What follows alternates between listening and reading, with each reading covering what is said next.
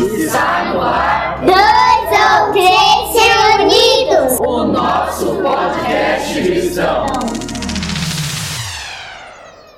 Graça e paz! Olá, eu sou Eliseu Rocha e esse é o nosso Dois ou Três Reunidos Podcast, o nosso podcast cristão. Seja bem-vindo. Quero te convidar a conversar e pensar, à luz das Escrituras Sagradas, sobre um tema muito importante: igreja. Você sabe reconhecer?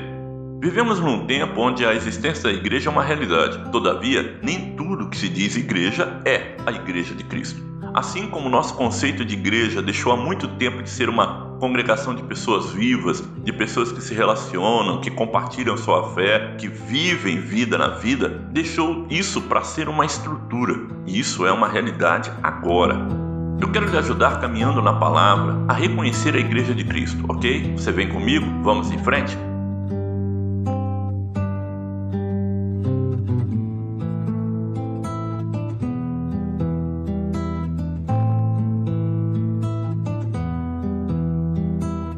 Tema de hoje é a pureza da igreja do Senhor. E nós vamos para a Bíblia. Como sempre falo em todos os episódios do nosso podcast, não deixe de parar um momento, abrir a sua Bíblia, fazer as suas anotações em um caderno e, e acompanhar cada passagem, cada versículo na sua Bíblia e marcar entender, ler, compreender, pedir direção ao Espírito Santo. Sem isso, eu vou estar falando e você ouvindo e nada mais. É importante que você absorva do próprio Senhor a revelação que ele tem para a tua vida, ok? Mesmo que você não possa agora abrir a Bíblia, ouça com toda atenção e clareza. Vamos lá?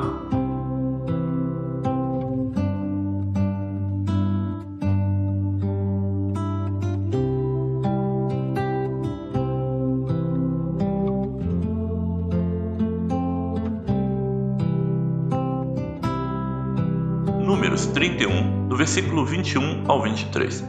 Depois o sacerdote Eleazar disse aos soldados que tinham ido à guerra: Esta é a exigência da lei que o Senhor ordenou a Moisés: ouro, prata, bronze, ferro, estanho, chumbo e tudo que resiste ao fogo, vocês terão que passar pelo fogo para purificá-las. Mas também deverão purificá-las com a água da purificação, e tudo o que não resistir ao fogo terá que passar pela água.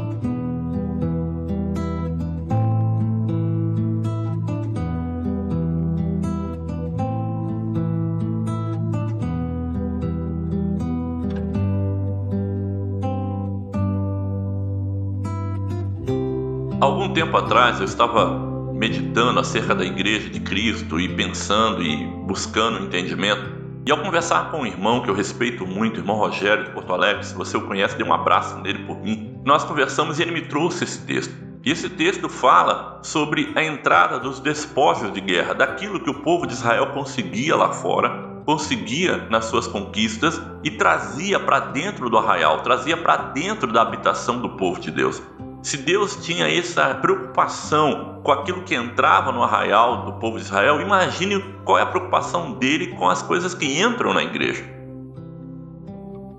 Também confesso para você que por muito tempo tive um medo terrível do mundo entrar na igreja. Preguei contra, levantei argumentos e busquei meios para evitar isso ao máximo. Mas não existe nada mais libertador do que a verdade. Quando você conhece a verdade, quando você entende a palavra de Deus e começa a ler ela e começa a se alimentar dela, ela te traz uma, um entendimento, ela te traz liberdade. João 8,32 diz isso. E conhecerão a verdade, e a verdade os libertará.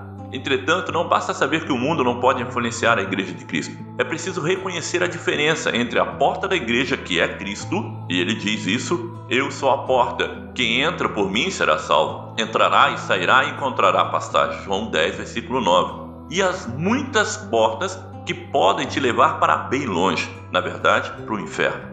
Mateus 7 fala sobre isso. Mateus 7, versículo 13 e 14. Entrem pela porta estreita, porque a porta larga e o caminho fácil levam para o inferno. E há muitas pessoas que andam por esse caminho. A porta estreita e o caminho difícil levam para a vida, e poucas pessoas encontram esse caminho. Lucas 13, versículo 24, Jesus ainda vai mais forte. Esforcem-se para entrar pela porta estreita, ou seja, tem que haver esforço. Esforcem-se para entrar pela porta estreita, porque eu lhes digo que muitos tentarão entrar e não conseguirão. Atos capítulo 14, versículo 22, os discípulos falando, fortalecendo os discípulos e encorajando-os a permanecer na fé, dizendo: é necessário que passemos por muitas tribulações para entrarmos no reino de Deus. Só esses textos já são suficientes para mostrar que entrar na igreja de Cristo não é tão fácil. Esses textos mostram que fazer parte da igreja de Cristo não é algo tão fácil. Há lutas, há esforço, há tribulação. Então, assim como não era fácil levar as coisas para dentro do arraial de Israel, não é fácil para levar as coisas para dentro da igreja. Na verdade, é impossível. É impossível.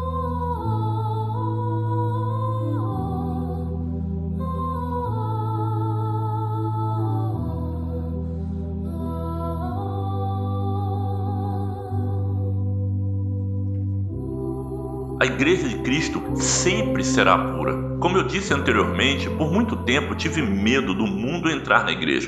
Preguei contra, levantei argumentos e busquei meios para evitar isso.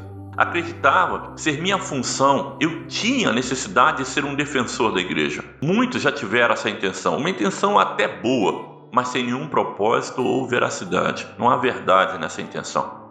A igreja já tem seu defensor e protetor. E ele foi enviado para cuidar, orientar e capacitar a igreja e cada um dos seus membros, ou seja, a igreja já tem quem cuide dela, a igreja já tem quem esteja no controle dela, a igreja já tem quem cuide dela. Olha o que diz João 14, versículos 16 e 17: E eu pedirei ao Pai, e ele lhes dará outro conselheiro, para estar com vocês para sempre, o Espírito da Verdade o mundo não pode recebê-lo porque não o vê nem o conhece. Mas vocês o conhecem, pois ele vive com vocês e estará com vocês. Consegue entender que o Espírito Santo é o guardião, é o cuidador da igreja aqui na terra? Então, se há na, na, igreja mundanismo, se há na igreja uma extravagância de ações e manifestações mundanas, isso nada tem a ver com a igreja de Cristo, porque o, Espírito Santo é ele que controla isso. Mesmo que as pessoas finjam, mesmo que as pessoas mostrem, demonstrem, ah, eu estou cheio do Espírito Santo, é mentira. O Espírito Santo é o guardião, é o cuidador da igreja aqui na terra. Foi ele que capacitou a igreja com dons para propagar o evangelho. Foi ele que revelou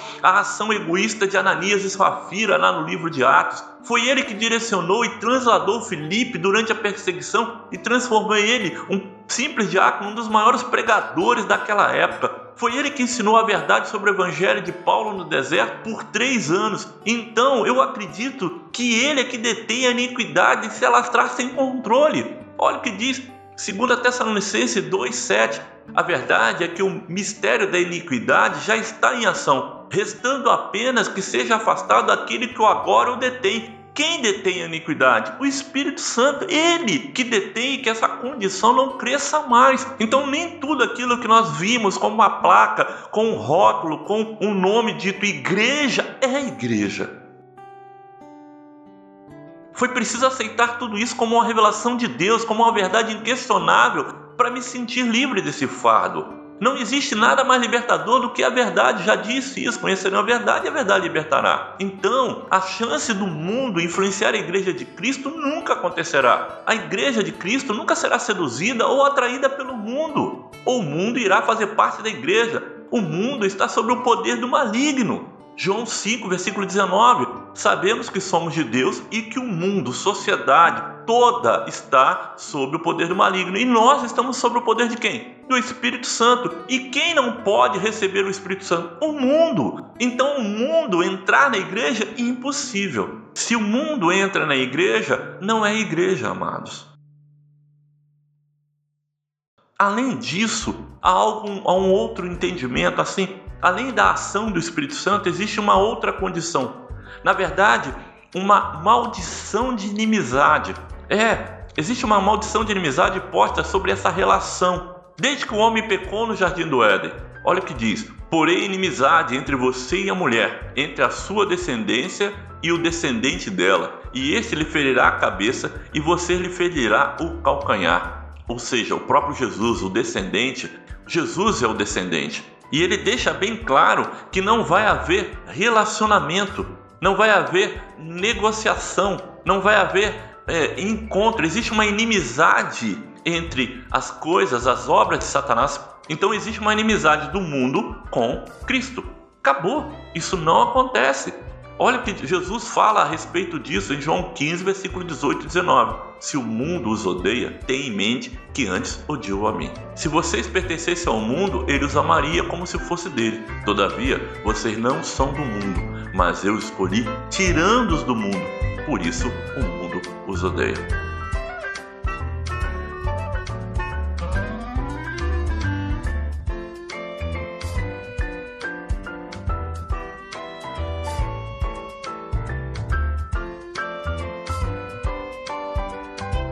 Igreja de Cristo continuará pura. O texto que lemos para dar abertura a esse estudo nos mostrou que nada que vinha dos despojos da guerra podia entrar no arraial de Israel sem a devida purificação.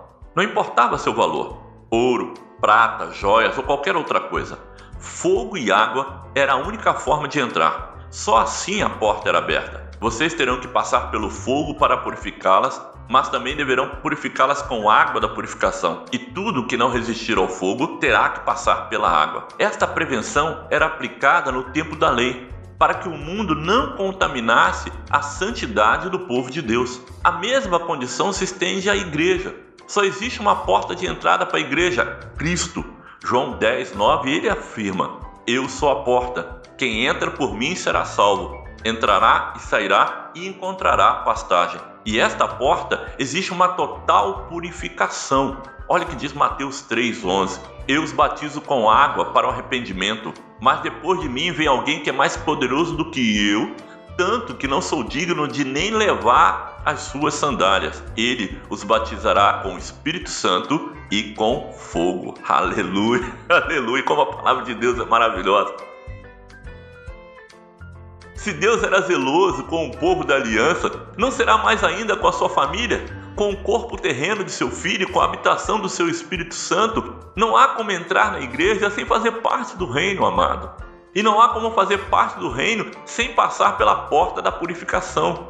João 3, versículo 5 diz: Respondeu-lhe Jesus: Digo-lhe a verdade, ninguém pode entrar no reino de Deus se não nascer da água do Espírito. O Espírito Santo é água, o Espírito Santo é fogo, ao mesmo tempo, ele é a, ele é a purificação que nos permite passar pela porta. O carnal, o mundano, não passa a ser espiritual sem que primeiro morra e nasça de novo. João 3, versículos 6 e 7. O que nasce da carne é carne, mas o que nasce do espírito é espírito. Não se surpreenda pelo fato de ter dito: é necessário que vocês nasçam de novo. Entendeu? Aliás, revelou-se para você agora, você conseguiu enxergar como a Bíblia fala sobre entrar, fazer parte, como a Bíblia fala da igreja.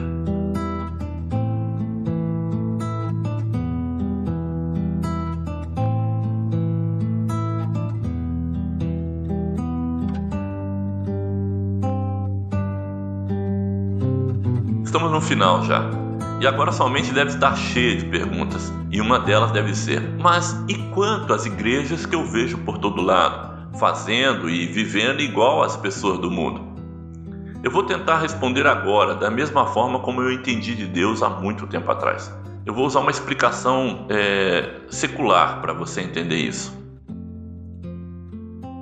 Você sabe o que é mimetismo? O mimetismo ocorre quando uma espécie imita a característica de outra para confundir seus predadores ou presas. Esse fenômeno da natureza é utilizado por vários seres vivos, e isto ocorre por dois motivos apenas: para se esconder do predador ou para ser predador, entendeu? Então, nem tudo aquilo que se parece igreja tem um propósito de ser igreja. Ou eles estão fazendo aquilo para se esconder do pecado ou para trazer pecado. Então, nem tudo que parece igreja é igreja. Tem que ver o motivo pelo qual eles estão fazendo aquilo. Vou deixar você pensar um pouco nessas verdades. Gostaria que você orasse muito sobre tudo isso, tudo que já ouviu, tudo que já entendeu. Eu tenho mais para dizer, mas o Espírito Santo precisa falar no seu coração primeiro, e eu vou deixar que isso aconteça. Vamos orar? Vamos orar por isso, pedir para que ele fale, que ele revele ao seu coração ainda coisas que eu não consegui fazer. Eu tenho ainda outros episódios com muito mais explicações, mas nessa hora você precisa falar com Deus. Então vamos orar.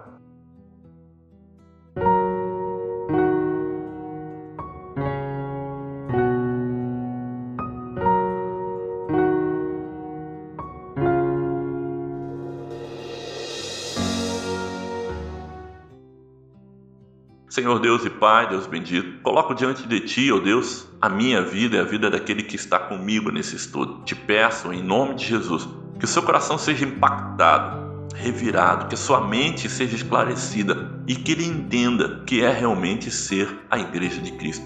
Que ele saiba reconhecer a igreja do Cristo vivo e assim viver em novidade de vida, passar pela porta estreita, viver aquilo que tu planejou para ele. Em nome de Jesus eu te imploro. Purifica o Senhor com água e com fogo, para que ele possa experimentar viver no seu arraial. Em nome de Jesus. Amém.